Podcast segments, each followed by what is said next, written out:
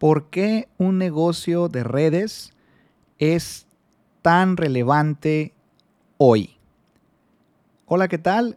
Te saluda Heriberto Ábalos y este es tu podcast Nuevos Profesionales.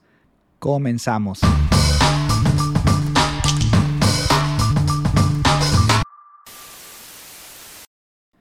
Muy contento, muy contento de estar aquí eh, compartiendo con ustedes un episodio más de Nuevos Profesionales el podcast para los nuevos emprendedores de esta nueva economía.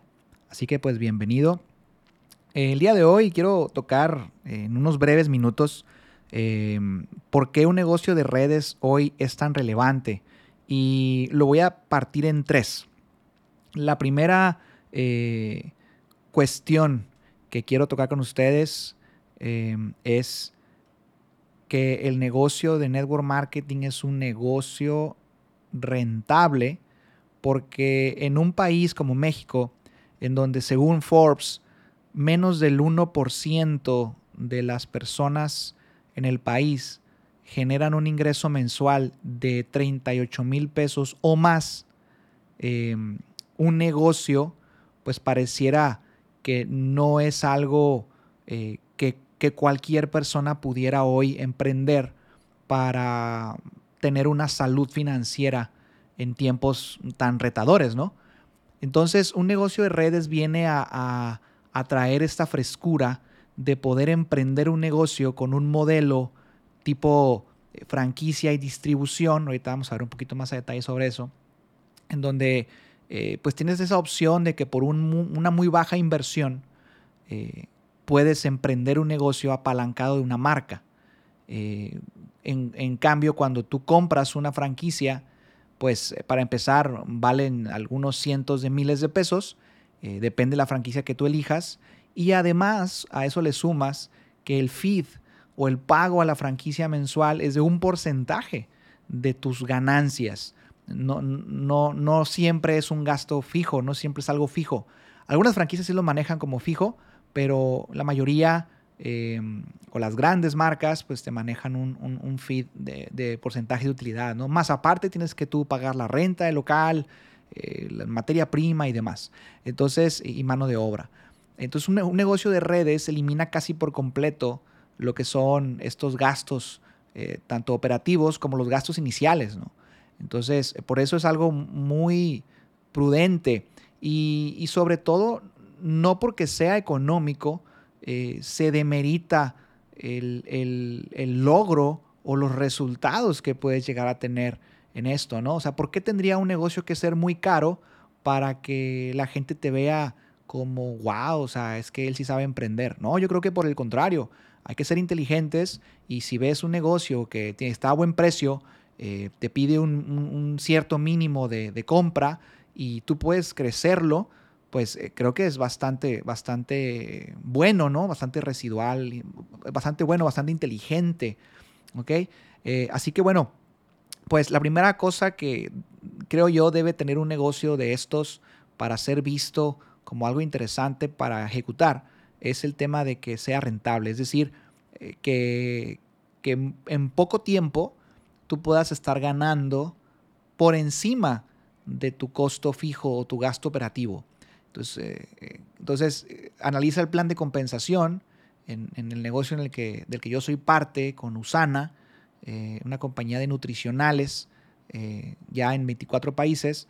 Em, pues el costo de inicio en este momento, estamos en el 2021, es de 6 mil pesos. Entonces, con este inicio, yo adquiero una cantidad de productos que son para consumo propio o para empezar a hacerme promoción entre mi, entre mi red de contactos cálida, ¿no? Entonces, con esto, eh, si yo decidiera vender estos 6 mil pesos y quedarme con el 10% de la, de la venta, yo ya recuperé mi inversión y aparte me quedé con una pequeña utilidad. Ahora, no se trata de que vivas eh, con ese 10%, porque no es mucho, sin embargo, e, en, términos de negocio, en números, ese, esos centavos que le sacaste, eh, pues ya no es gasto. ¿Ok? Y bueno, eh, una vez que tú pasas a, hacer rentable tu negocio, la segunda cosa que debes considerar es si es o no es escalable. Porque muchos negocios, si no es que la mayoría, eh, carecen de una escalabilidad en donde para ganar más necesitas invertir más.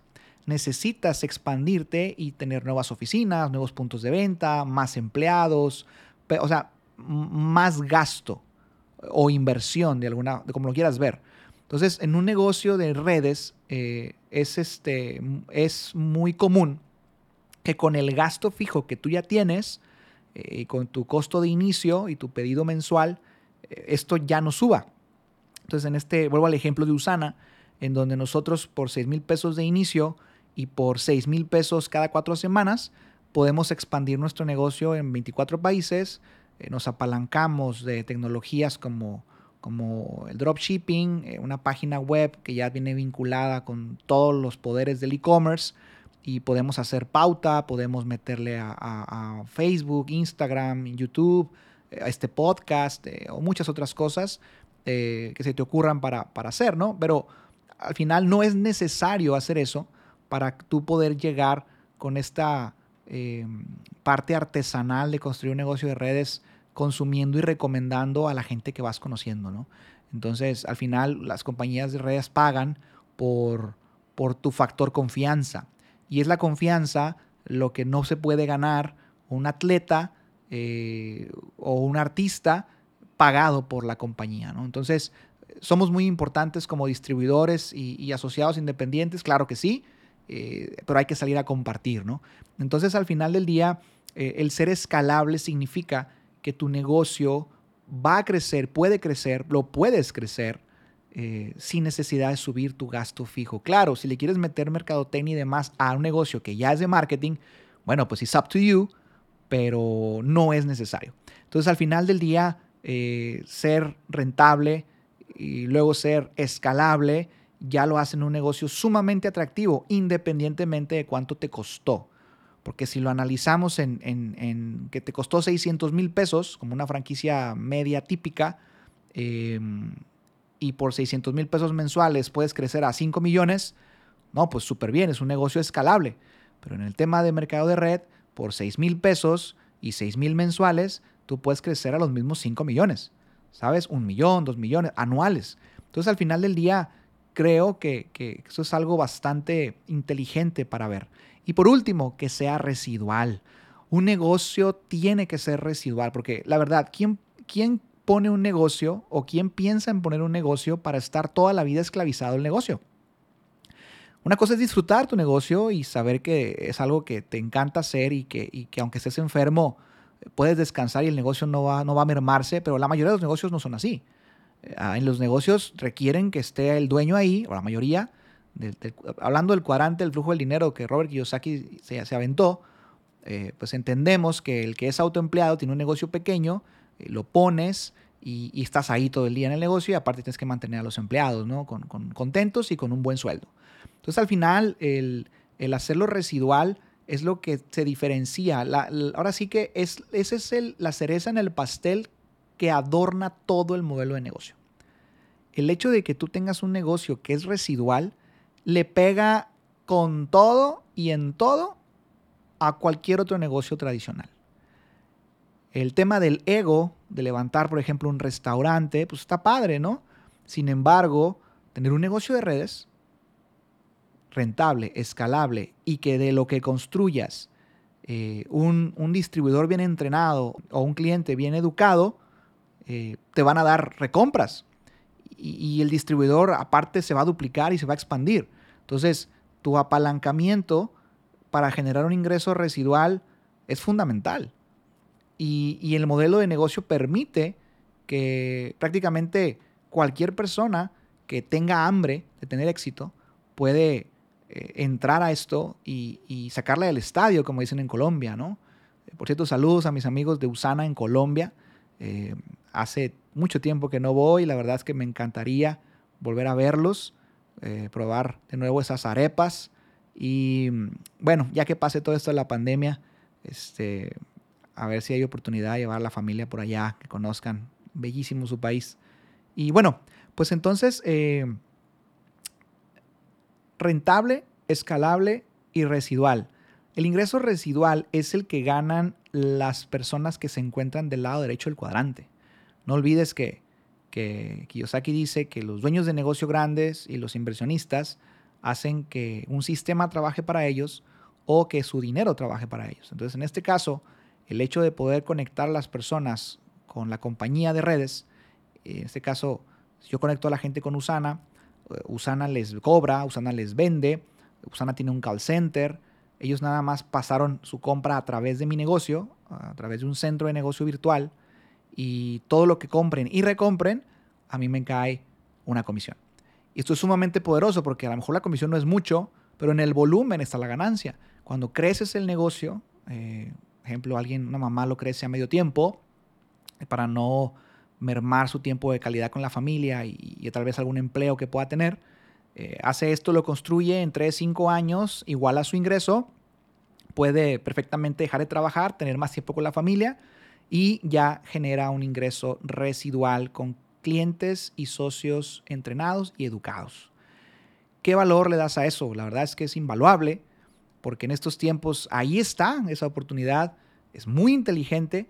El problema, y lo veremos en otro capítulo, el problema es que los mismos networkers hacemos un, mal trabajo de marketing, queremos meter a todo el que se mueva, estamos hostigando a la gente, eh, inventamos ingresos, queremos darnos el estilo de vida que todavía no es eh, producto de, otros activos, sino que nos gastamos el dinero que nos da el negocio de redes para querer llamar la atención, ¿no? Y, que más gente se meta a esto.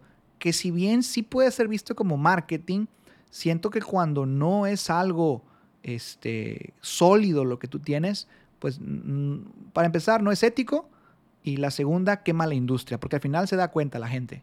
Entonces, eh, también que lo pintamos como que es algo súper fácil, que, que para mañana.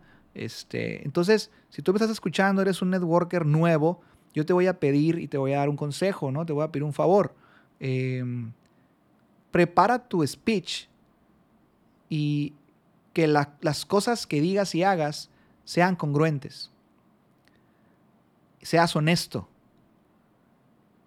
y que sí dibujes en la mente de los demás lo que puede llegar a ser el negocio, pero no necesitas ser un fantoche para que la gente te crea. ¿Ok? Si la gente no te cree por cómo eres, no te va a creer aunque traigas el mejor cinto y el mejor carro. Tienes que trabajar más en ti y conocer gente nueva y ser mejor persona. ¿Ok?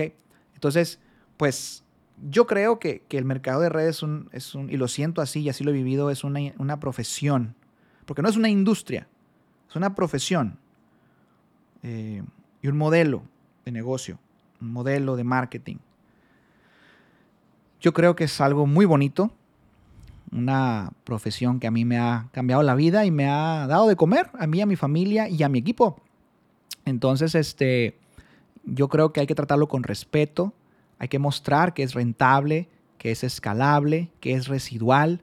Y a la par que lo mostramos, tenemos que ser congruentes y empezar a construirlo.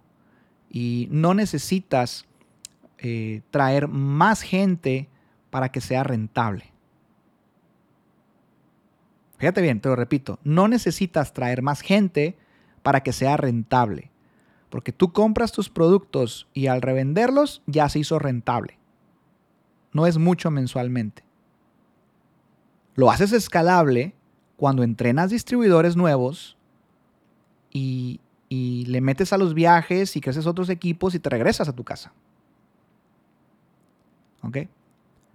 Y el residual se da como consecuencia de una construcción sobria, de una construcción real, de, de una educación a tu equipo.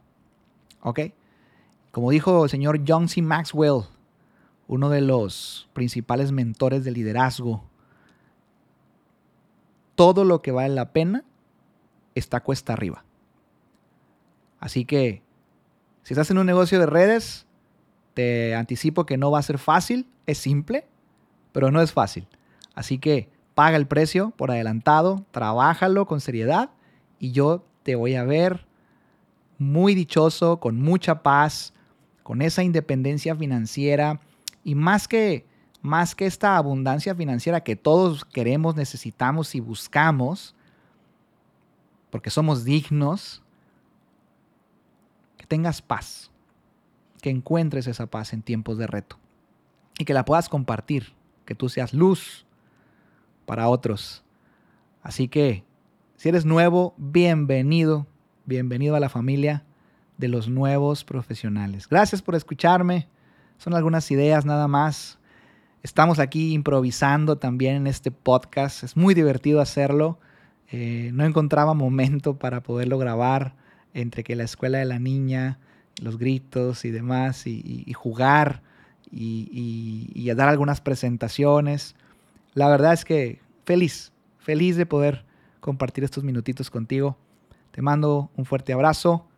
Cuídate, éxito y bendiciones.